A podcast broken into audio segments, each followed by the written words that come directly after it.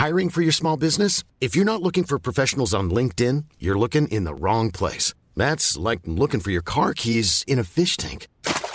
LinkedIn helps you hire professionals you can't find anywhere else, even those who aren't actively searching for a new job but might be open to the perfect role. In a given month, over 70% of LinkedIn users don't even visit other leading job sites. So start looking in the right place. With LinkedIn, you can hire professionals like a professional. Post your free job on linkedin.com slash people today.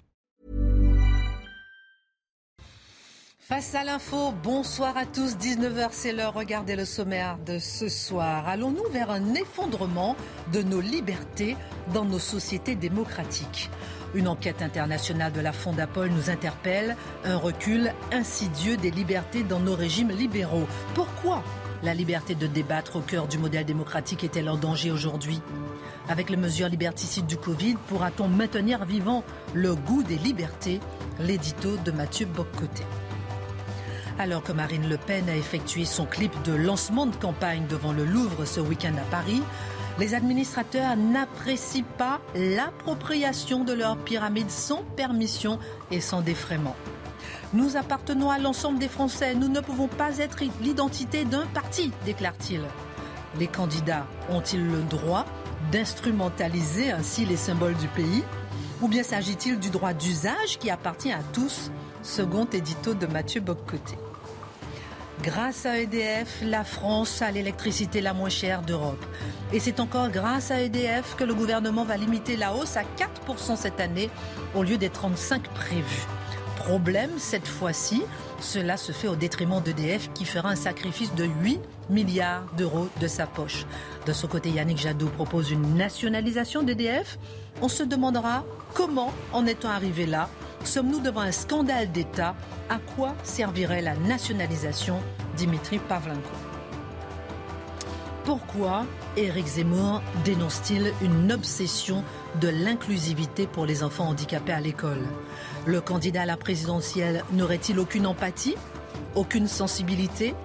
La nécessité pour certains enfants d'aller à l'école spécialisée est-elle réelle? Les enfants différents ont-ils besoin d'un suivi différent? Ne faut-il pas inclure les enfants à l'école chaque fois que c'est possible? Charlotte Dornelas nous répond. Al Capone, sans doute le gangster le plus célèbre et le plus populaire du 21e siècle. Si aujourd'hui on ne porte plus le même regard sur les gangsters, Marc Menant s'arrêtera sur ce grand nom du banditisme mondial. Il est né le 17 janvier 1899 une heure pour prendre un peu de hauteur. C'est parti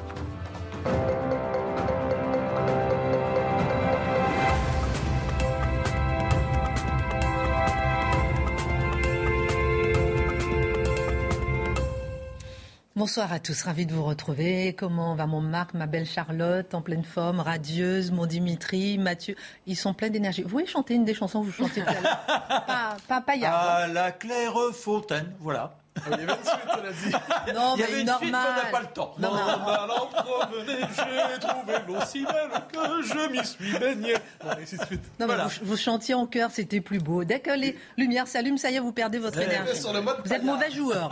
Ah non, non, non, pas à ce côté-là, pardon. On n'est pas. Censure, on ne peut plus rien dire. La liberté est menacée. J'ai une question à vous poser à propos d'Éric Zemmour. Je la poserai tout à l'heure. Ne ressentez-vous pas ce recul insidieux des libertés au cœur de notre démocratie? La Fondation pour l'innovation politique a mené une enquête internationale exceptionnelle dans 55 pays sur la situation des libertés dans le monde. États-Unis, Allemagne, Japon, Brésil. Plusieurs grandes peurs sont explorées et une question émerge. Le 21e siècle sera-t-il celui de l'abandon des libertés? Est-ce une crainte raisonnable? Sommes-nous vraiment engagés sur une si mauvaise pente, mon cher Mathieu? Voilà une question que nous ne pensions plus nous poser. C'est-à-dire avec la chute du communisme, avec la fin du siècle totalitaire, avec l'effondrement de l'URSS, avec la libération des pays de l'Est, avec le triomphe de la démocratie libérale, avec le triomphe des libertés, on croyait que la question des libertés était une fois pour toutes résolue, c'est-à-dire qu'elles étaient à jamais sanctuarisées. Elles ne seraient plus contestées en ce monde. Le modèle démocratique serait le seul envisageable, possible, pensable, il serait appelé à s'étendre partout à travers le monde qui répliquerait sans cesse le modèle démocratique, euh, on pourrait dire atlantique, c'est-à-dire soit américain, canadien ou français, euh, britannique et ainsi de suite. Donc ça, c'était l'espèce d'évidence à la Francis Fukuyama, qui parle même de la fin de l'histoire et le dernier homme. Partout sur Terre s'imposerait le même modèle. 30 eh ans plus tard, on déchante un peu. Et on constate, justement, dans cette étude tout à fait intéressante, qu'une inquiétude nouvelle surgit dans les sociétés occidentales, celle d'un effacement, davantage que d'un effondrement. L'effondrement, c'est d'un coup. Mais d'un effacement graduel de nos libertés, j'ajouterais, quant à moi, d'une forme d'affaissement du goût de la liberté. Mais j'y reviendrai. Alors, le premier réflexe qu'on peut se donner, premier réflexe intellectuel, on peut se dire oui, mais évidemment, on le voit avec l'émergence de pays autoritaires comme l'émergence que je dis de la Chine. C'est un pays qui a émergé depuis longtemps, mais on espérait à un certain moment que la Chine se convertirait à sa manière à la démocratie libérale. On constate aujourd'hui que ce n'est pas du tout le cas si la Chine a embrassé le capitalisme, au même moment, c'est un régime plus totalitaire que jamais. Plus autoritaire, mais totalitaire même. C'est quand même un pays d'inspiration marxiste. Certains vont parler aussi de la Russie qui connaît une tentation autoritaire. Les années démocratiques libérales de la Russie sont derrière elle. Elle renoue avec un modèle qui s'inscrit peut-être davantage dans son histoire. Il n'en demeure pas moins que certains ont rêvé d'une Russie occidentale. Ce n'est pas le cas. On pourrait donner d'autres exemples. La Chine, cela dit, est peut-être plus intéressante comme modèle à analyser. Pourquoi? parce que certains, justement, la voient comme un modèle. C'est-à-dire que dans nos sociétés, certains se tournent vers la Chine et se disent est-ce que ce pays, finalement, n'est pas en train de trouver un mode de gouvernement plus efficace dans le contrôle social des populations? C'est le modèle du crédit social pour orienter les comportements, pour relever les grands défis de notre temps. Est-ce que ce pays, et là, je pose la question avec un point d'interrogation terrifié, parce que pour moi, c'est ben un contre-modèle sans le moindre doute, mais une partie des élites occidentales se demande est-ce que la Chine a compris quelque chose qui nous échapperait? Donc là, il y a point, ce point d'interrogation, ça en dit beaucoup sur nous-mêmes. Mais le véritable effacement des libertés, ou à tout le moins la véritable inquiétude, c'est à l'intérieur même des sociétés occidentales, parce qu'elles sont traversées par deux questions. D'un côté, on voit, c'est la, vieille crainte de ce qu'on appelait la décadence. C'est-à-dire, est-ce que nos sociétés ont confondu la liberté et la licence? Est-ce que nos sociétés ont confondu la société libérale avec une forme de société anarchique et demain chaotique? Condamnés à l'impuissance, condamnés à l'incapacité de se gouverner, à prendre des grands choix, à prendre les grandes décisions nécessaires, est-ce que nos sociétés ont perdu à la fois l'autorité, la capacité de peser dans l'histoire, ce qui fait que devant les dictatures ou les régimes d'autorité, nous serions faibles, mais au même moment à l'intérieur, est-ce qu'on aurait perdu le sens de nos libertés sur toute une série de domaines? Je crois que notre inquiétude se porte davantage là-dessus, ce lent affaissement du goût et du désir de la liberté en Occident. Alors, lorsque vous dites que la véritable inquiétude c'est, est dans l'érosion des libertés dans ces pays qui abritent les libertés, qu'est-ce que vous entendez par là? De quelle manière? On pourrait donner quelques exemples, mais parlons de celui qui est le plus dans l'actualité, la question de la santé publique. Absolument. Alors, avant même la COVID, là je précise, on n'avait pas l'idée du début d'un quart de huitième d'idée que la COVID arriverait un jour. Et pourtant, on pouvait déjà s'inquiéter, je crois, de l'extension exagérée du paradigme de la santé publique dans nos sociétés. Qu'est-ce que j'entends par là? C'est qu'il y a le fantasme d'une société hygiénique qui, euh, se développe. On comprend pourquoi. Mieux vaut être en santé que malade. Mieux, avoir, mieux vaut avoir des populations qui vieillissent en bonne santé et ainsi de suite. Les déterminants sociaux de la santé, c'est important. Mieux vaut ne pas manger de malbouffe et manger finalement un bon vin, un bon fromage, une bonne viande. Clin d'œil à Fabien. Euh, donc, c'est compréhensible. Mais au nom de cette conception d'une société toujours plus hygiénique, on est arrivé dans une société toujours plus aseptisée, avec un gouvernement qui se permet d'un pays à l'autre de dire n'oubliez pas de manger vos légumes, euh, pas trop d'alcool, euh, évitez, cela dit, de tels comportements, c'est dangereux. Donc une forme d'infantilisation culturelle et sociale de la population qui était déjà présente. J'ajouterais, je fais un lien avec la COVID, mais vous allez voir pourquoi. Au moment de la COVID, donc on se demandait de l'autre côté de l'Atlantique, comment est-ce que les gens peuvent se rencontrer? Ça peut être compliqué pour des gens qui s'aiment de se rencontrer en temps de COVID ou des gens qui veulent s'aimer, c'est encore plus compliqué. Et on s'est retrouvé, par exemple, avec la santé publique de la ville d'Ottawa, qui a proposé des méthodes pour avoir des rapports sexuels en temps covidien. Et notamment, c'était ne pas s'embrasser de préférence. Ils développaient des... Oui, oui, quand même. C'est... Euh, ils proposaient des techniques pour être capable d'avoir des rapports hygiéniques en temps de COVID pour éviter le passage exagéré des fluides. fermons la parenthèse. non, mais c'est pas sans intérêt. Alors, j'arrive à la COVID. On avait une société déjà très hygiéniste. Une société qui voulait tout aseptiser. Une société qui n'avait plus le goût du risque, qui n'avait plus le goût du banquet. Disons ça comme ça, parce que le propre du banquet, c'est l'excès. Qui n'avait plus le goût des existences excessives. Mais l'existence excessive, c'est la véritable liberté. C'est ce qui brise la norme pour permettre à chaque individualité de s'affirmer. La COVID pose inévitablement une forme de réglementation des rapports sociaux, de plus en plus. Il faut tout encadrer. On comprend les premiers mois, on ne savait pas ce qui se passait. Est-ce que c'était la peste, l'Ebola? Bon, deux ans plus tard, on comprend que ce n'est pas exactement la même chose. Omicron, euh, Omicron dit « je n'ai pas une odeur de peste ». Mais quoi qu'il en soit, deux ans plus tard, on constate qu'on a pris l'habitude d'une société exagérément réglementée. On a pris l'habitude d'une société où les gens en viennent presque à s'accrocher aux mesures sanitaires, à la mesure de manière de mesure réconfort. C'est-à-dire, on est heureux que ces règles soient là de manière tout à fait pointilleuse, tout à fait précise, quelquefois abusive. Pourquoi on aime ça? Parce que ça nous dit quoi faire et ça réduit justement les risques des interactions sociales qui pourraient nous conduire peut-être à faire autre chose que ce qui est demandé.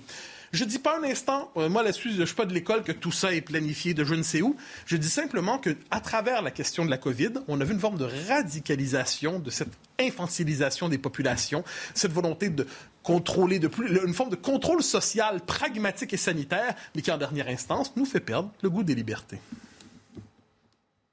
C'est vrai que souvent on dit que c'est à l'intérieur des règles qu'existe la liberté. Mais, quand les règles se multiplient, et on y arrivera, quand elles se multiplient dans tous les domaines de la vie, eh bien, on en vient quelquefois à perdre cet espace, je dirais, cet espace naturel de liberté. Il faut qu'il y ait des règles pour qu'on puisse se cogner de temps en temps. OK, d'accord, ça, ça va trop loin, ça, ça va trop loin.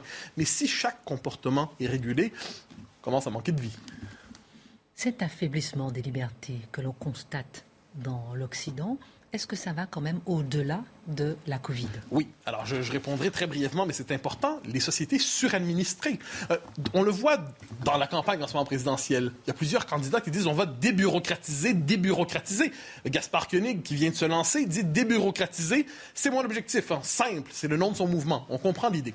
Mais eh qu'est-ce que c'est le problème? C'est qu'on se retrouve dans des sociétés à ce point bureaucratisées que la bureaucratie en vient à s'administrer elle-même. Elle devient autoréférentielle. Elle n'a plus besoin de contact direct avec la population, elle ne cesse de justifier sa propre existence en multipliant des normes sur lesquelles elle doit agir elle-même ça commence à tourner un peu en rond.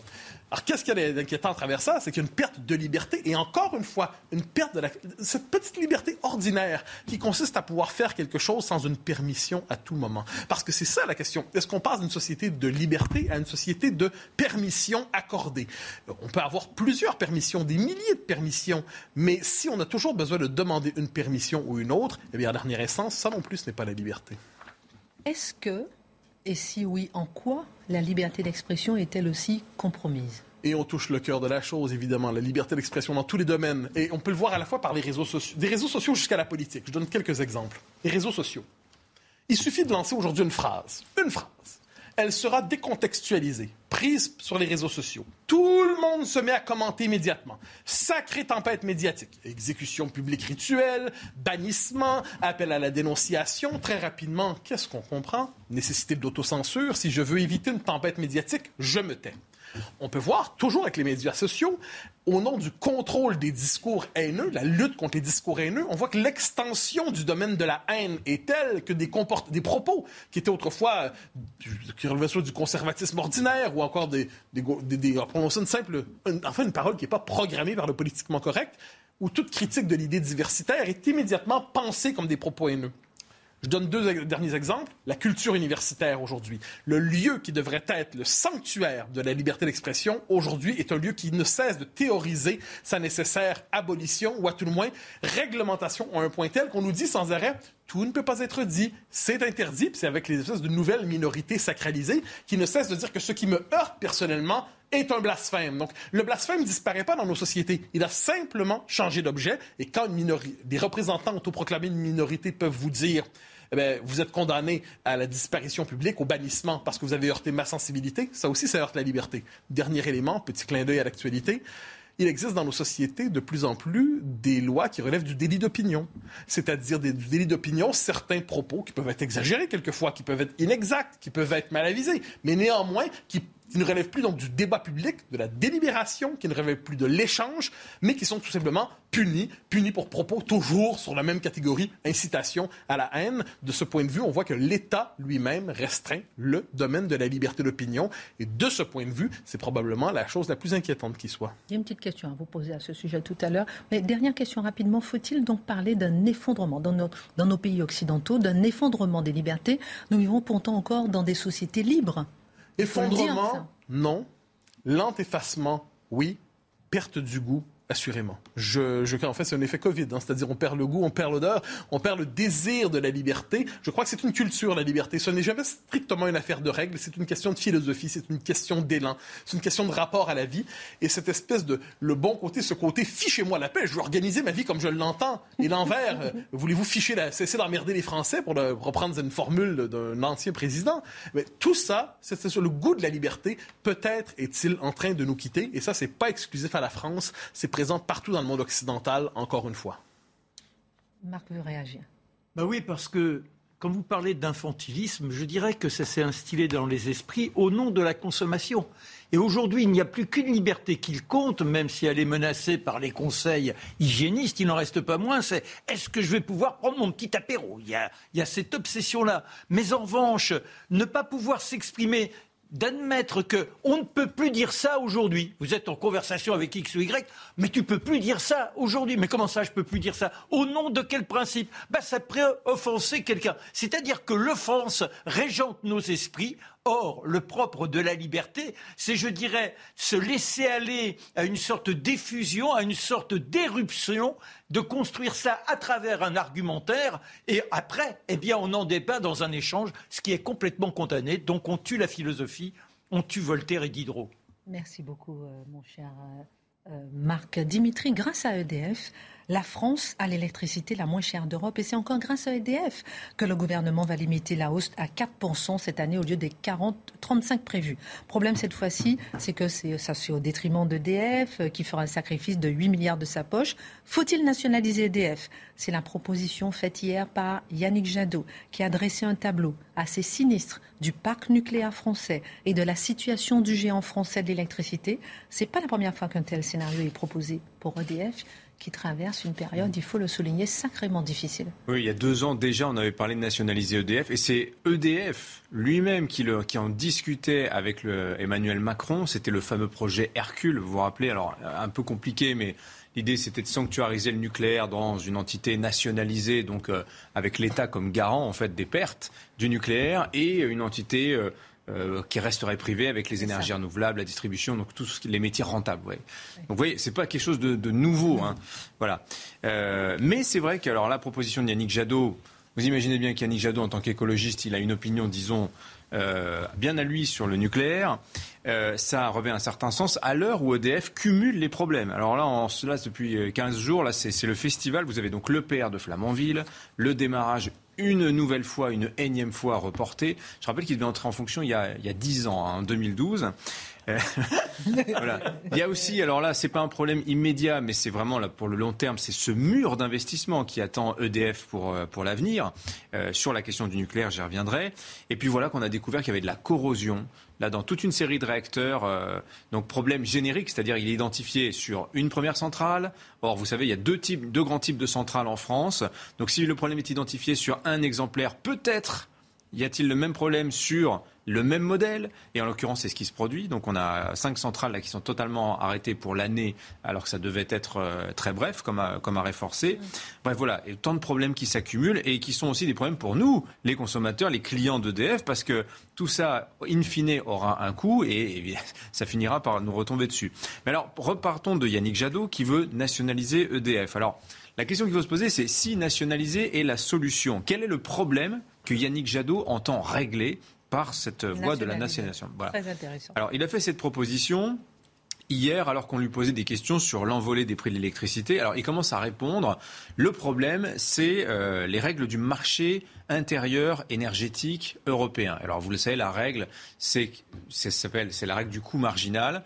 Très simplement, ça veut dire que vous avez un marché intérieur européen. Chaque pays produit, enfin, chaque entreprise produit à son coût, mais euh, c'est le coût marginal, le coût de la dernière centrale qu'il faut allumer pour alimenter, pour irriguer le marché électrique européen, qui détermine le coût de tout le marché. Donc là, actuellement, ce sont des centrales en Europe de l'Est euh, ou en Allemagne qui, tournent au gaz ou au charbon. Donc c'est un coût de production de l'électricité qui est hyper élevé, beaucoup plus que le nucléaire français. Et ben c'est cette centrale-là qui détermine le coût du marché. Donc Yannick Jadot, avec bon sens d'ailleurs, on ne peut pas lui dire le contraire, dit c'est une règle qui est complètement aberrante. Elle est, elle est invisible quand le marché fonctionne normalement, mais là en ce moment, on en paye, on en paye le prix. Et donc, pour reprendre le contrôle, c'est le mot qu'il emploie, l'expression Yannick Jadot. Décidément, depuis le Brexit, cette expression fait florès. Comme Jadot dit, donc il propose de nationaliser EDF, autrement dit que l'État, qui détient déjà 84% du capital d'EDF, rachète les 16% restants et hop, on retire EDF du marché, on le transforme en un, établissement public. Et alors à partir de là, j'imagine que Yannick Jadot, qui s'est pas trop étendu non plus sur le sujet, pense pouvoir faire ce qu'il veut et produire en fait l'énergie électrique euh, au, tarif euh, qu'il souhaite, au tarif fixé donc par l'État. Alors je rappelle, je vous l'ai dit, Jadot c'est un écologiste. Quand il dit 100% renouvelable, vous comprenez qu'en fait c'est 0% nucléaire. Hein, c'est ça que ça veut dire. Euh, et donc ce qu'il veut concrètement à travers cette nationalisation, on comprend, c'est régler son compte à l'EDF atomique. C'est vraiment ça le cœur du sujet de, son point de vue. Euh, pour le transformer en quoi? En un EDF qui serait un, EDF éolien et solaire, donc à dominance des énergies renouvelables. Alors lui, il a une formule plus diplomatique, il dit faire d'EDF un outil stratégique au service de la transition énergétique. Voilà. Euh, voilà. Donc l'idée, c'est vraiment ça. Il souhaite infléchir la trajectoire d'EDF euh, vers moins de nucléaire. Et alors qu'à l'inverse, l'entreprise, elle n'attend qu'une chose, c'est qu'on lui passe commande de nouveaux réacteurs. Je rappelle qu'Emmanuel Macron, Valérie Pécresse veulent en construire veulent construire six nouveaux réacteurs EPR. Éric Zemmour, lui propose 14. Avec Jadot, ce sera donc zéro nouveau réacteur avec extinction progressive. Il précise, si je suis élu, quand j'arrive à l'Elysée, je ne ferme pas de réacteur dans l'immédiat. Tout ça doit s'échelonner. Et c'est dans le programme des écologistes, c'est zéro nucléaire, 100% renouvelable à l'horizon 2050. Alors c'est un énorme sujet. Vous allez nous dire si c'est faisable. C'est ça qui nous intéresse aussi. Mais une question avant cela. Si EDF était effectivement nationalisé, est-ce que ça permettrait de réduire la facture d'électricité des abonnés? Alors vous avez commencé euh, tout à l'heure avec l'affaire du bouclier tarifaire. Et eh ben, Cette histoire-là, le gouvernement vient de nous apporter la preuve qu'il n'y a aucun besoin de nationaliser EDF pour en faire ce que l'on veut pour réduire EDF à l'état de jouet euh, dans les, entre les mains du, du gouvernement. Rappelez-vous ce que disait Jean Castex en octobre, quand il promet de limiter à 4% la hausse de la facture des abonnés au tarif régulé. Vous savez, c'est le fameux tarif bleu euh, qui doit augmenter là le 1er février. Euh, au départ, donc on est à ce moment-là en pleine hausse des cours d'électricité. Le gouvernement dit Estime que la flambée de l'électricité sera de l'ordre de 12%. Or là, actuellement, là, on est à 35%. On n'est pas du tout dans la même équation. Euh, donc, comment on fait pour plafonner à 4 quand la hausse est de 35 eh ben, Le gouvernement emprunte deux voies. La première, c'est d'abord baisser la principale taxe sur l'électricité, la TICFE. Donc, c'est un effort de 8 milliards quand même sur pour les caisses de l'État. Et de l'autre côté, c'est là qu'EDF intervient, qu'EDF est sollicité. Alors on lui demande pas de donner un petit peu de sang, non, non, on lui dit faut vous couper un bras, faut vous couper, faut couper un bras. C'est vraiment ça qu'on lui, lui demande. Très concrètement, ça veut dire que EDF là est contraint. Alors vous vous rappelez, EDF euh, e produit à peu près 300 TWh d'électricité sur l'année. Sur ces 300, elle en vend déjà 100. Elle est obligée d'en vendre 100 à ses concurrents à un tarif plafonné de 42 euros le mégawattheure. Bah là, l'idée, c'est que EDF va devoir acheter 20 TWh supplémentaires sur le marché, donc à prix fort, au prix maximum, et revendre ça, ces 20 TWh, au prix plafonné à tous ses concurrents. mais vous voyez la logique, c'est d'une absurdité, l'absurdité euh, absolument totale. Euh, et euh, ça va amputer cette affaire-là, l'estimation, la moitié des bénéfices d'EDF quand même pour l'année, la moitié des bénéfices. EDF va peut-être devoir se recapitaliser. Le cours de l'action a perdu 15% vendredi, encore 4% euh, aujourd'hui. Alors, la contrepartie, on a dit, oui, mais EDF va construire des EPR. Donc ça va, c'est OK, on leur demande un petit effort, mais ils seront récompensés derrière. Mais avec quoi on va construire les EPR Avec quel argent? Avec quel argent si d'ores et déjà on ampute les revenus d'EDF Eh ben, je vous donne la réponse. Ce sera vous, euh, ce sera Charlotte, ce sera non Mathieu. Mathieu lui repart après, donc il est pas. Et voilà, ce sera, ce sera. Bah alors, bon, vous contribuerez. Donc, ce sera le contribuable. Alors, donc pour résumer, EDF est sur la paille. L'État s'en sert comme d'une caisse publique. Il va devoir énormément dépenser à l'avenir alors qu'il est sous la menace de devoir arrêter le nucléaire si le politique le lui ordonne. Oui, voilà. oui parce que cette histoire du bouclier tarifaire nous montre une chose, c'est que EDF est à la merci des revirements. Ah politique. C'est-à-dire, rappelez-vous quand même, en 2017, on ferme Fessenheim parce qu'on dit euh, il faut quand même euh, réduire la part du nucléaire dans le mix énergétique français. On se prive à ce moment-là de 11 TWh par an sur les 300, un peu plus hein, d'habitude, que produit EDF euh, chaque année. Et aujourd'hui, on lui dit vous allez acheter le courant plein pot à vos concurrents et vous allez le revendre à vos concurrents en France. Non mais c'est tout ça. Et, comme cette histoire est, absolument déroutante, je trouve.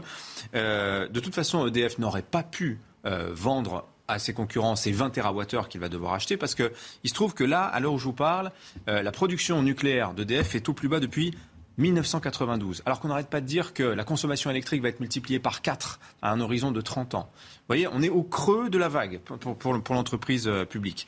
On est en retard sur la maintenance des, des, réacteurs. On en a 10 là qui sont actuellement à l'arrêt sur 56. On a aussi l'affaire de Flamanville, je n'y reviens pas.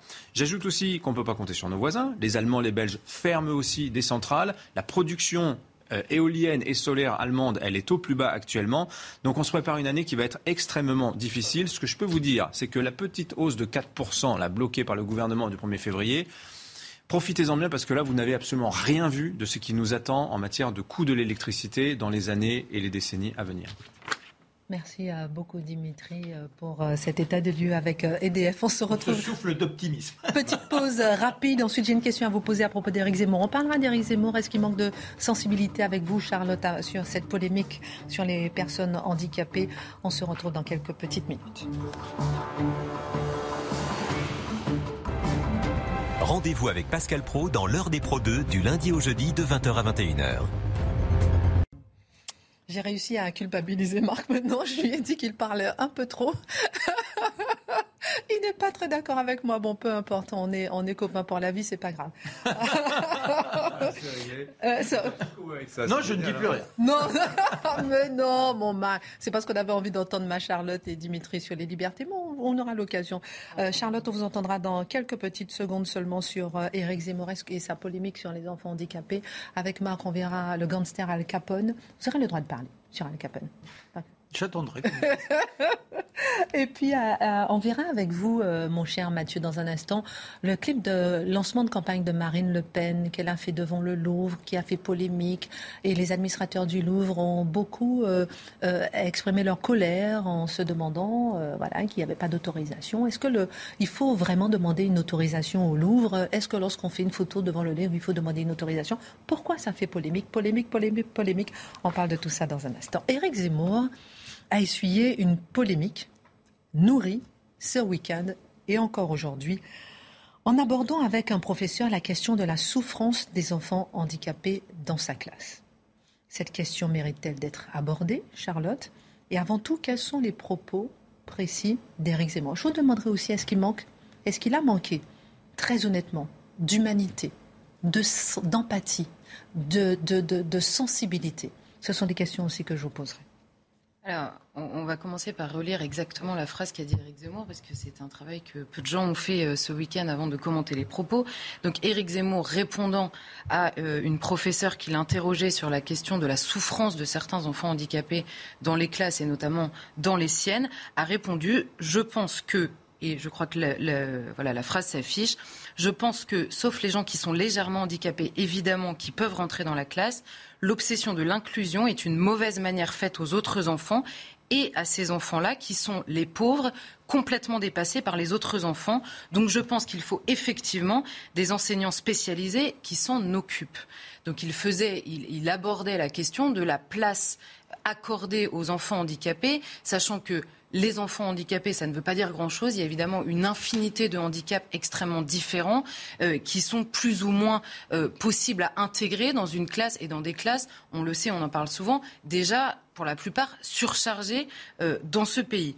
Il aborde cette question-là et, vous l'avez dit, il y a une polémique nourrie, et c'est peu de le dire, avec des réactions, avec une indignation la plupart du temps extrêmement excessive, et j'insiste, euh, de la part d'absolument tout le monde. On a eu la secrétaire d'État chargée du handicap, Sophie Cluzel. On sait qu'en plus, elle est concernée par la question par un de ses enfants qui parle de déclarations pitoyables, qui parle d'un pays dans lequel les enfants handicapés sont considérés exactement comme les autres, doivent avoir toutes les mêmes chances que les autres. On a Damien Abad, représentant des Républicains, qui parle de propos scandaleux, une, je le cite, ségrégation à tous les étages.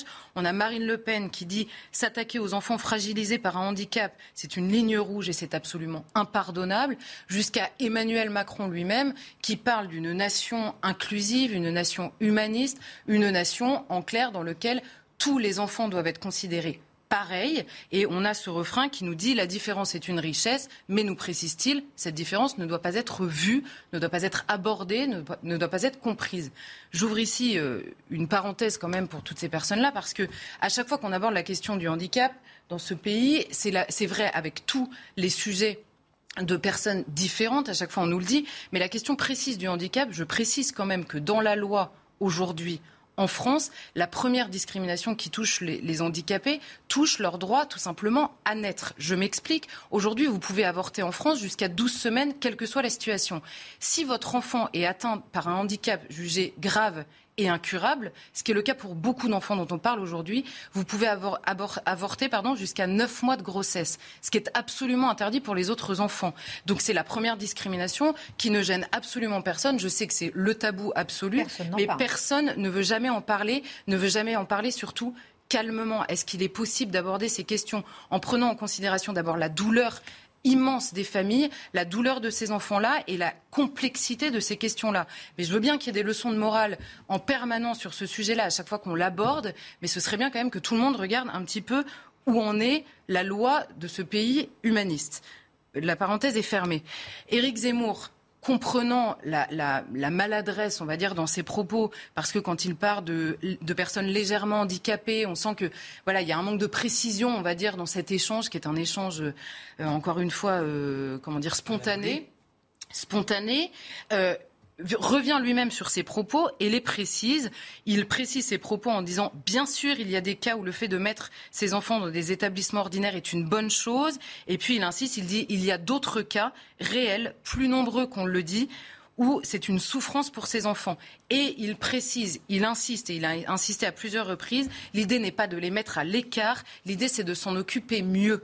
Alors, une fois que les propos sont précisés, est-ce qu'il est possible de passer du statut de polémique à celui de discussion? On peut discuter sur la question de est-ce qu'il faut une obsession inclusive, pour reprendre les termes d'Éric Zemmour.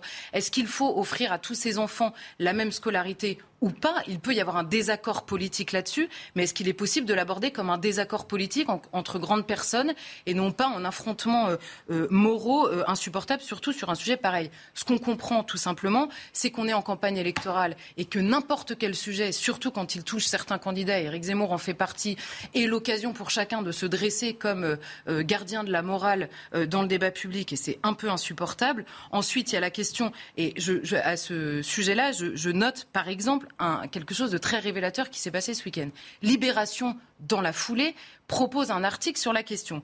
L'article était, enfin, c'était un billet euh, écrit par, par une, une femme, et le billet était initialement intitulé Et si Zemmour posait les vraies questions?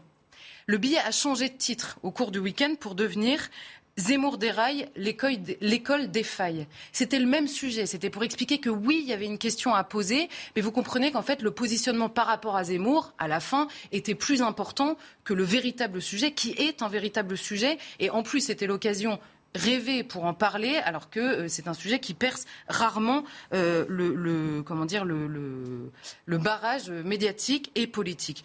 Euh, pour faire simple, ça concerne 451 000 enfants aujourd'hui en France. Il y en a 385 000 qui sont scolarisés de manière ordinaire, dans des écoles ordinaires, et 67 000 qui sont en établissement spécialisé aujourd'hui euh, dans l'état actuel des choses. Donc ça veut dire qu'il ne peut pas poser de bonnes questions, s'il faut suivre euh, un peu euh, Libération. mais pourquoi Éric Zemmour dénonce-t-il une obsession de l'inclusivité? Parce que l'inclusivité ces dernières années, de fait, a été, en tout cas, alors je lui laisse le mot obsession, mais en tout cas, a été une ligne très claire fixée, euh, euh enfin, fixée à la fois par la France et par l'ONU. Pourquoi est-ce que euh, la loi française a imposé euh, l'inclusivité? En gros, ce qui est dénoncé par Eric Zemmour, ce qui est dénoncé souvent par des associations ou des parents d'enfants handicapés, c'est que l'inclusivité a été un bon moyen pour beaucoup de s'acheter une bonne conscience sans vraiment régler le problème, d'une part, et de faire des économies, évidemment, et de ne pas se poser poser la question du coût euh, de la scolarisation de ces enfants-là. La loi française, d'une part, parce que la loi, et là il faut lui rendre justice, a d'abord essayé de répondre, vous savez, quand les parents ont un enfant handicapé, euh, c'est un premier choc évidemment. Le deuxième choc, il se fait au moment d'inscrire ces enfants-là à l'école, quand ils savent ou quand ils découvrent qu'ils ne peuvent pas les inscrire dans la même école que tout le monde, à l'école de la République. C'est un choc qui est réel, c'est une souffrance euh, atroce, évidemment, une deuxième souffrance pour ces parents-là. Et la loi, en 2005, a essayé de répondre à ça en fixant la règle, en disant le principe, c'est un accueil sans discrimination tous les enfants doivent pouvoir être accueillis à l'école. En clair, ça n'est pas à, l'enfant handicapé ou aux parents d'un enfant handicapé de s'adapter, mais bien à l'école de s'adapter à tous les enfants euh, qu'elle doit prendre en charge. Ça a été un gros soulagement théoriquement euh, pour les familles, pour toutes les associations, c'est vrai, mais c'est facile, entre guillemets, à réaliser pour certains handicaps. Euh, ce, que, Éric Zemmour qualifie de, personnes légèrement handicapées, les handicaps physiques notamment, mais c'est très difficile évidemment pour des enfants polyhandicapés ou des handicaps mentaux lourds ou des autismes qui gênent l'interaction, notamment dans des classes très surchargées. Donc c'est très difficile dans certains cas. L'ONU, à son tour, en 2017, avait fait un audit en France pour savoir quelle était la situation en France. La France, là, avait été euh, jugée très mauvaise élève et l'ONU avait expliqué, avait demandé instamment à la France de fermer les établissements médico-sociaux existants afin de permettre à tous les enfants handicapés d'être scolarisés dans des établissements ordinaires. Donc là, je les cite mot pour mot. Donc oui, il y a bien une volonté de ne considérer que l'inclusion et de ne pas accepter de voir qu'il y a des enfants différents qui méritent d'être pris différemment en charge. Il n'y a aucune insulte à dire ça. C'est simplement accepter la réalité de certaines euh, situations. Alors, on a une augmentation, et beaucoup de gens en ont parlé euh, ce week-end. Il y a beaucoup d'enfants handicapés, beaucoup plus d'enfants handicapés aujourd'hui qu'il y a 15 ans, qui sont scolarisés en milieu ordinaire. Mais il y a toujours le même nombre d'enfants handicapés scolarisés dans des établissements spécialisés. Pourquoi? Tout simplement parce qu'il y a de meilleurs diagnostics, il y a une meilleure connaissance de certains handicaps. Donc il y a plus d'enfants qui ont été diagnostiqués, qui sont en milieu ordinaire et avec lesquels on essaye de s'adapter aujourd'hui. Donc il y a une meilleure reconnaissance finalement des différents handicaps, euh, notamment par rapport à la scolarité, qui peuvent toucher les enfants aujourd'hui en France. Mais ça ne change rien au fait qu'il y a encore beaucoup d'enfants qui méritent des établissements spécialisés et que beaucoup n'en ont pas en fait. Avant ma dernière question, une, avant-dernière, vous avez parlé de maladresse d'Éric Zemmour, vous avez parlé de précision, de besoin de précision d'Éric Zemmour. Est-ce qu'il n'a pas là, honnêtement, manqué d'empathie manquer d'humanité, manquer de sensibilité, c'est ce qu'on lui reproche. Oui, alors je n'irai pas. Euh, j'ai toujours du mal à juger l'empathie ou pas des gens ou leur humanité. Je ne suis pas dans leur tête, je ne suis pas dans leur cœur et je ne le ferai pas non plus avec Éric Zemmour. Ce qui est sûr, c'est que son besoin de précision, on retrouve quelque chose qu'on retrouve souvent chez Éric Zemmour. C'est un intellectuel, Éric Zemmour. Il comprend un problème, il le comprend et il le, il le redonne tel quel. Et il y a il a une comment dire une, une, inadaptation, si je puis me permettre, avec la société. Non, mais c'est pas du tout méchant de ma part, mais c'est par rapport à la société telle qu'elle est aujourd'hui, qui est dans l'émotion permanente. Et il ne fait pas, c'est-à-dire qu'il ne s'adapte pas à cette réalité-là parfois, et il ne fait pas la phrase d'introduction en disant que évidemment ces enfants-là méritent, ont la même dignité que les autres, méritent la même chose que les autres. Simplement, avec un tout petit peu d'honnêteté, on comprend qu'au moment où il dit les pauvres, il faut s'occuper d'eux, et parfois ça mérite euh, un, un, suivi particulier. N'importe qui d'honnête comprend qu'il y a une, comment dire, une inquiétude ou une préoccupation pour ces enfants-là, et non pas une volonté de rejet. Donc je, je veux bien concéder la maladresse dans l'expression, mais je, vois surtout beaucoup de malhonnêteté en face. Je vous ferai un petit tour de table dans un instant là-dessus, mais on comprend les recommandations hein, que vous avez faites tout à l'heure, mais euh, Éric Zemmour, est-ce qu'il pose une bonne question finalement? Oui, il pose en tout cas, il impose dans le débat public la question de la scolarisation de ces enfants-là, qui est aujourd'hui problématique. Aujourd'hui, pour faire très simple, la maison départementale des personnes handicapées reçoit les recommandations du médecin qui suit l'enfant. Alors il y a le médecin traitant, le pédiatre, le pédopsychiatre, tous les médecins qui suivent l'enfant. Et en fonction du dossier, elle préconise la scolarisation, soit l'insertion en milieu scolaire ordinaire avec l'aide d'une assistante de vie scolaire, soit une classe spécifique. Il y a des classes qui sont spécifiques au sein d'établissements dits ordinaires, soit l'orientation vers un établissement spécialisé.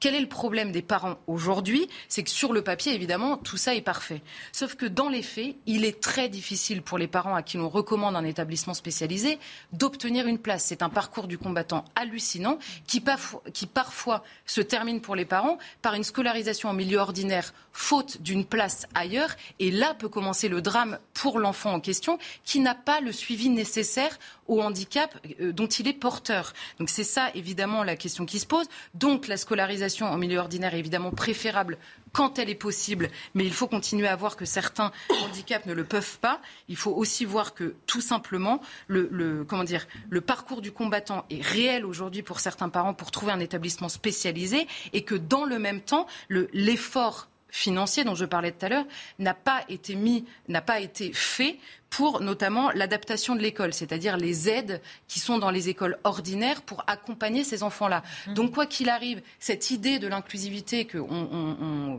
enfin, qu'on peut tous comprendre, qu'on peut tous plébisciter ou qu'on peut tous comprendre, a viré à l'obsession quand elle a effacé les problématiques réelles sur le terrain qui pèsent sur les enfants handicapés, parce qu'il y en a beaucoup aujourd'hui qui n'ont pas le choix euh, de la scolarisation et on a certains parents même qui sont obligés, il y a des témoignages incroyables de parents qui sont obligés de s'arrêter eux-mêmes de travailler pour s'occuper de leur enfant parce que personne ne s'en occupe. Donc oui, Éric Zemmour a posé la bonne question. Et encore une fois, tous les gens qui ont pris la parole ce week-end peuvent ne pas être d'accord avec lui, mais ils peuvent le faire comme des adultes sans immédiatement euh, arriver sur un terrain moral qui est franchement, euh, c'est même honteux en fait de leur part.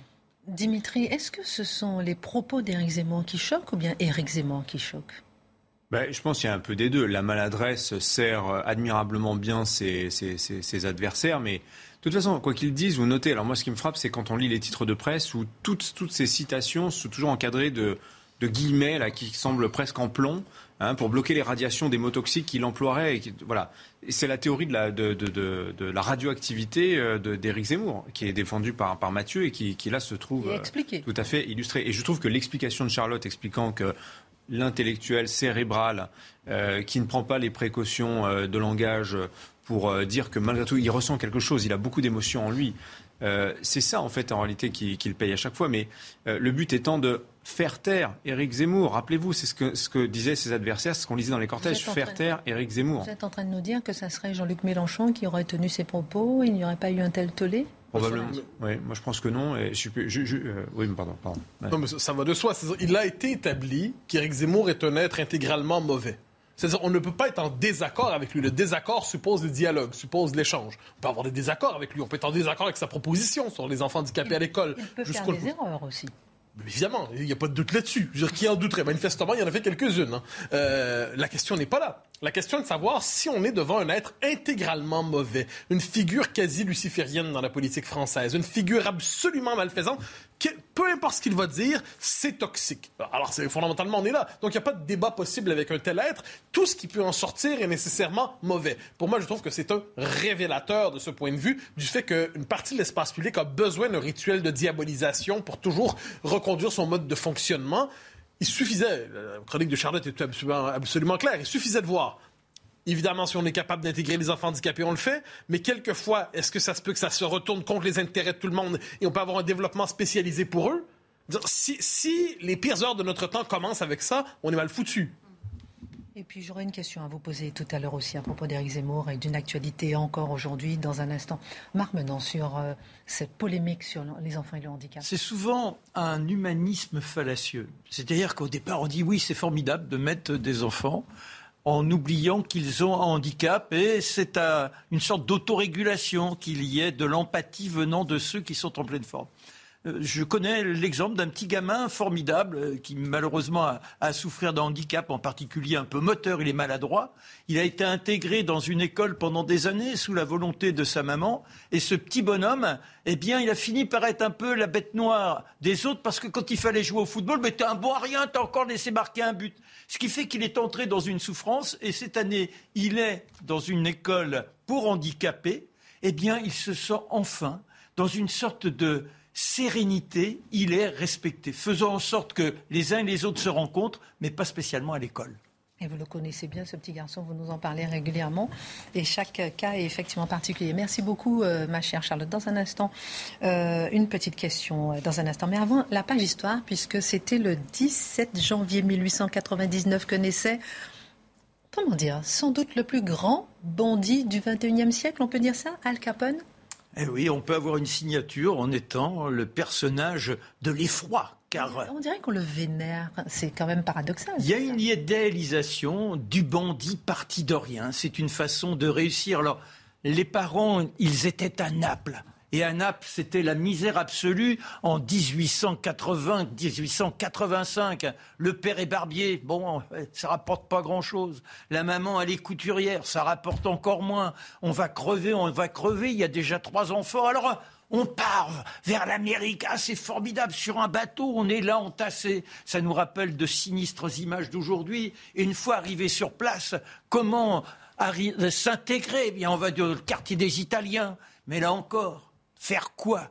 Vous avez des taudis qui vous sont proposés. L'hiver, faut calfeutrer les vitres cassées avec du papier journal. Les latrines, c'est en bas dans la cour, même si c'est une maison à étage. On vit la souffrance au quotidien et lui, il arrive. Le quatrième, et très vite, il sera confronté à cette exclusion. On ne peut pas espérer quoi que ce soit. Bon, bah, Néanmoins, on a le sens de la dignité. Chez les Capone, mon petit garçon, il faudra que tu sois bon à l'école. Bah, il se tient bien. Et puis, euh, c'est un, fils d'émigré, donc à l'école des émigrés. C'est une école de confession.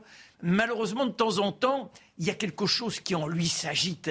Parce qu'il sent bien qu'il n'a pas les mêmes droits que ceux qu'il aperçoit dans les beaux quartiers. Un jour, il a 14 ans, il y a le prof qui lui fait une réflexion, qui le fonce et toc, il le frappe. Allez hop, Exclusion, allez mon garçon. Maintenant, faut aller travailler. De la dignité, je t'ai dit, parce que chez les Capones, on est là droit dans ses bottes et on affronte la société dans ce qu'elle a de prestance. Il n'est pas question d'être dans l'indignité. Alors, il est d'abord cireur de chaussures. Après, on le voit commis dans une confiserie. Et puis coupeur de papier, des petits boulots infects. Et mais à côté de chez eux, dans le nouveau déménagement, à côté du taudis, il y a un appartement rutilant et c'est un gars de la mafia qui, lui, alors, euh, ça marche bien, il fait attention. Au gamin, il s'aperçoit qu'on peut lui demander quelques petites missions, qu'il s'en tire plutôt bien, il intègre des gangs, des gangs de temps à autre, même chose, on le remarque, et grâce à ce chef mafieux, il obtient le patronage, l'adoubement, pour devenir, quand il a 19 ans, barman, videur dans un de ces tripots euh, mal fréquentés, mais il sait se faire respecter. Puis un jour, il y a une jeune fille qui arrive. Oh, elle fait sa pain bêche. Elle est là, elle le méprise. Alors, il est vexé, offensé. Il ose une petite plaisanterie grivoise qui aurait amusé notre ami Mathieu boycotté. Et voilà. Malheureusement, elle va se plaindre à son frère, et son frère, c'est un chef de gang. Oh mon gars Il se présente avec le couteau et clac Par trois fois, la joue en sang. On l'appellera le balafré Scarface. Vous avez sans doute vu le film. Ah, c'est terrible d'être dans cette situation. Mais ce n'est pas ça qui le ramène sur le droit chemin. Il est tombé amoureux d'une Irlandaise. Oh, elle est belle. Ah, elle mérite tous les égards. Puis il y a un petit poupon qui se présente. Alors là, il faut être dans la dignité, comme a dit papa. Ben oui, il intègre la société civile, devient comptable. Comptable. À tous les jours, se lever, avoir la cravate pour gagner aussi peu. Et puis le père qui meurt. Il meurt d'une crise cardiaque, usé par cette société, cette société de l'exclusion. Alors, quand on a Johnny Torrio, celui qui s'était intéressé à lui, qui est à Chicago, qui lui dit Viens à mes côtés, on entre dans la prospérité du commerce, car il y a les lois de la prohibition. Hop il filoche, il saute un gang extraordinaire. Très rapidement, il franchit les échelons, devient patron de cabaret. Il a sympathisé avec un garçon. Oh, un proxénète. Il s'appelle Jack Guzik. Eh Jack, on se prend un verre Allez, Allez, on se prend un verre. Et puis un jour, il est juif. Il y a un gars qui ose l'insulter, faire une plaisanterie de mauvaise aloi parce qu'il est juif. Ah ben il dégaine et hop, six balles dans la peau. Le voile est effondré. Il n'est pas question d'offenser l'un de ses amis, pas question d'offenser un juif. Voilà comment il peut s'imposer. Eh bien, Torio lui donne encore plus de responsabilités. Comme il est blessé par un autre, qu'il part avec la maman en Italie avant que le destin lui impose de passer à trépas, c'est lui qui règne sur la société. Il va tricher dans les élections, la corruption. Il y a un maire qui voulait assainir la situation, il y a de nouvelles élections, on va bourrer les urnes. Quand euh, les électeurs se présentent dans les bureaux, vous avez les gaillards qui sont là, t'as quel bulletin Et hop, non, non, c'est pas celui-là. Tout le monde doit se plier. Des représailles de la part du juge, on voit son frère dans la rue, et à ce moment-là, il est abattu par la police. Ça, il faudra le venger mais des funérailles de prince avec un cercueil en argent, 25 000 dollars de fleurs, c'est véritablement une sommité qui s'en va. Il retourne à l'hôtel Lexington, qui est devenu le château d'Al Capone. Il règne en patron et il fait. Pourquoi il est populaire? Il a la soupe populaire pour les plus pauvres. Il a l'orphelinat pour les plus pauvres. Tous ceux qui souffrent, il leur porte l'aide et ça, ça vous vaut l'aura, même si c'est le sang qui coule dans les coulisses. Merci beaucoup, euh, mon cher Marc, pour cette euh, ce beau portrait, entre guillemets, de Al Capone. Euh, on va parler de, ce clip euh, de campagne de Marine Le Pen, ce lancement de ce clip de campagne. Juste avant, une question à propos euh, d'Éric Zemmour, puisqu'il a été condamné. Aujourd'hui, il a 20 procédures en cours, une condamnation ferme. À vous, Mathieu, je vous pose la question. Qu'est-ce que ça vous évoque, cette condamnation, très rapidement et sans commenter non plus vraiment le fond du, du, on y dossier? alors, mais pour moi, non, ça, relève du, du procès politique et idéologique. Point final. Le sujet des mineurs isolés. Euh, je pense que c'est la légitimité même de la condamnation dont on doit parler. C'est-à-dire que nous sommes devant une logique de procès politique. Des propos sont désormais politiques qui peuvent être tout à fait condamnables moralement. Ça, c'est autre chose. Selon vous, c'est... Ah ben, il n'y a, aucun doute là-dessus. C'est-à-dire que les opinions, quelles qu'elles soient, ne doivent pas passer devant les tribunaux. Ça, là-dessus, je suis très nord-américain et je crois que les Nord-Américains ont raison sur ce coup-là. Je n'aime pas quand on soumet les opinions, quelles qu'elles soient, devant les tribunaux. Est-ce que vous pourriez nous faire un petit édito là-dessus demain? Comptez sur moi. Comme vous m'avez dit, donc moralement, ça peut être condamnable, mais la liberté des opinions. Peut-être un regard, Dimitri, sur, le sujet? Bah Écoutez, nous étions là, hein, on l'a vécu, vécu, en direct. On voit que voilà, la, justice fait son travail et ça tombe à moins de 90 jours du, premier tour. Voilà, c'est. Mais est-ce que ça va aggraver le cas d'Éric Zemmour dans, Est-ce que ça va changer l'image qui, qui est faite de lui et que certains tentent de faire? Ne suis pas sûr, puisqu'on a vu tout à l'heure que la moindre phrase est tordue et amplifiée et objet de polémiques incessantes. Donc bon. Merci beaucoup. On aurait fait un tour de table. Demain, euh, vous nous ferez un édito là-dessus, justement, sur même si ça peut être moralement condamnable, au niveau de la liberté des opinions, votre regard nous intéresse. Marine Le Pen a lancé son premier clip de campagne avec ce qu'elle présente comme sa déclaration du Louvre, euh, qui devient le point de départ de sa candidature et on l'entend fermement euh, fermer pardon, la parenthèse macronienne, on peut le dire. Mais scandale, on l'a suivi tout le week-end, les autorités du Louvre sont indignes, elle n'a pas demandé d'autorisation. Scandale.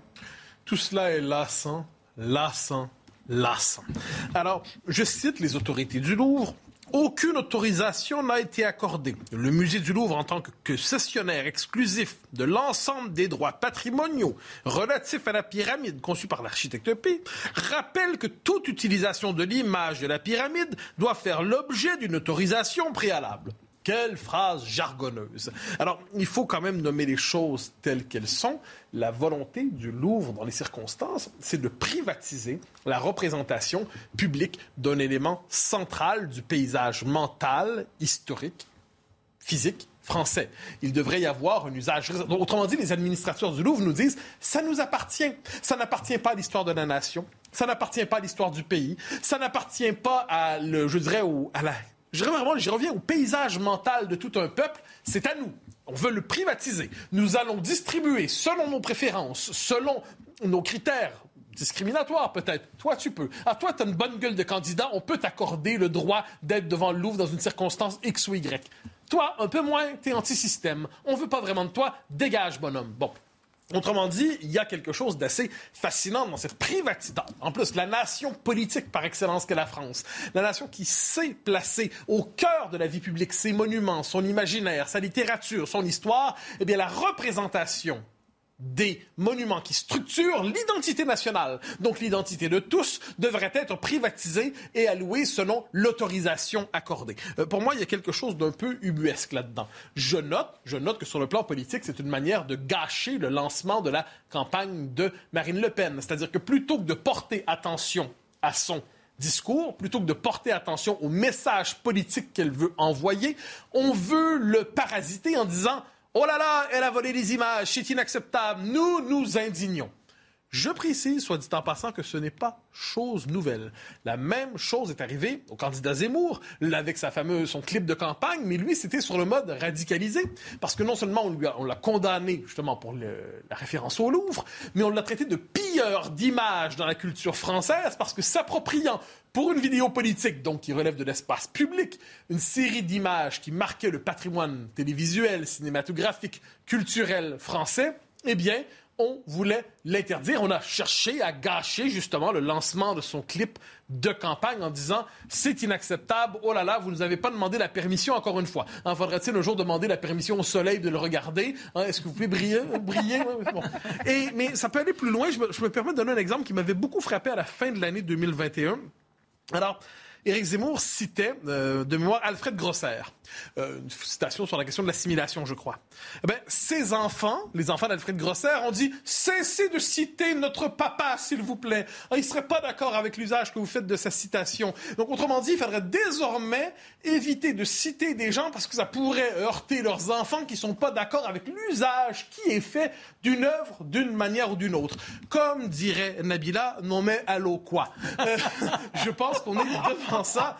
Il y a quelque chose d'ubuesque parce que si désormais, pour citer une œuvre, si pour désormais représenter un monument, si pour évoquer une phrase de la poésie française, ça vient là. Mais, mais, le propre du patrimoine, c'est d'appartenir à tous. Le propre du patrimoine, c'est euh, d'être au cœur de l'identité d'un peuple. Eh bien non, on, on là, c'est l'argument. C'est-à-dire, on nous dit, on n'accepte pas, c'est l'argument des gens du Louvre, on n'accepte pas que ça soit instrumentalisé par un courant ou par un autre. Autrement dit, parce que ça appartient à tous, il faudrait l'invisibiliser, de peur que ça soit instrumentalisé. On retrouve ici notre ami Orwell qui nous dirait probablement que puisque c'est le patrimoine de tous, ça ne doit être autorisé à personne. Alors justement, les candidats ont-ils le droit d'instrumentaliser ainsi les symboles du pays ah ben, La notion même d'instrumentalisation m'étonne toujours. Hein, parce qu'apparemment, certains peuvent faire référence à des figures historiques. Ça va être Jaurès, par exemple, ça va être Léon Blum, ça va être Churchill, ça va être De Gaulle, il y en a plusieurs. Certains ont le droit de les citer, d'autres n'ont pas le droit de les citer. Alors, le propre d'une nation, c'est qu'il y a plusieurs traditions politiques qui la constitue. Plusieurs traditions politiques y vivent, certaines plus à gauche, certaines plus à droite. D'ailleurs, on n'est pas obligé de se représenter le monde en gauche et droite, mais si on dit tiens à tout prix, il y a des conservateurs, des progressistes, des libéraux, des républicains, des monarchistes, il doit en rester deux ou trois. Bon, il y a différentes traditions politiques dans un pays. Chaque nation s'approprie les symboles, les références, les images du pays pour tisser son propre récit historique. Jean-Luc Mélenchon n'a pas la même lecture de l'histoire de France qu'Éric Zemmour, qui n'a pas la même lecture d'histoire de France qu'Emmanuel Macron, qui n'a pas la même lecture d'histoire de France que Marine Le Pen, qui est le personnage qui nous intéresse ici en ce moment mais tous sont en droit de s'inscrire dans l'histoire de France. Et puisqu'on ne veut pas vivre dans une espèce d'ethnocentrisme de l'actuel, un présent asphyxié, un présent isolé, autoréférentiel, qui se fiche de tout ce qui n'est pas lui-même, eh chacun s'inscrivant dans l'espace public précise sa lecture de l'histoire. Dès lors, est-il légitime que certains monuments ayant constitué des nœuds de l'identité nationale, des figures partagé de l'identité française, n'est-il pas légitime que tous se les approprient? Mais qu'est-ce qu'on voit avec Marine Le Pen sur ce coup-là? Mais c'est la théorie du cordon sanitaire qui est reconduite encore une fois. C'est-à-dire, vous êtes extérieur au débat public, au, au cercle républicain, hein, donc vous, euh, non seulement vous ne pouvez pas participer au débat public autrement qu'à la manière du repoussoir, mais plus encore, vous n'avez même pas droit de vous approprier les symboles de la nation. Et là, on voit une espèce d'inversion de la rhétorique, c'est-à-dire on nous dit, en gros, qu'est-ce que la France C'est la République. Qu'est-ce que la République? C'est ce que la gauche dit de la République. Et en dernière instance, résultat, eh bien, Marine Le Pen est presque anti-française. C'est l'anti-France. C'est la rhétorique maurassienne inversée. Disons ça comme ça. Donc, elle n'appartient pas à l'identité française. Elle n'est pas légitime. Elle n'est pas autorisée s'emparer de ce symbole. Donc, alors que veut-elle? Que veut-elle? Eh bien, elle dit simplement que je m'inscris sous le signe de la continuité historique. Je m'inscris sous le signe de la continuité de l'art. C'est le sens de son discours. Quand on écoute le clip, elle nous dit, voilà, je m'approprie cette histoire. C'est un symbole de notre identité profonde, nos permanences identitaires. On peut être en désaccord avec elle. -dire, les désaccords sont nombreux avec Marine Le Pen. Mais le fait est que c'est une candidate légitime, à moins que certains soient en désaccord avec cela. Donc, tout ça pour dire, j'y reviens parce que c'est essentiel. Eh bien, cette volonté de privatiser les symboles publics, ça consiste à vouloir les confisquer pour certains et les interdire aux autres. Charlotte, tout à l'heure, je vous demanderai, euh, j'aurai 10 secondes juste pour donner votre regard sur est-ce qu'une vidéo politique peut s'approprier un, un bien public. Dernière question, mon cher Mathieu. Autrement dit, tout cela n'est qu'une fausse polémique ou pas, finalement? Mais un vrai révélateur. Ah. Mais un vrai révélateur. Révélateur de plusieurs choses.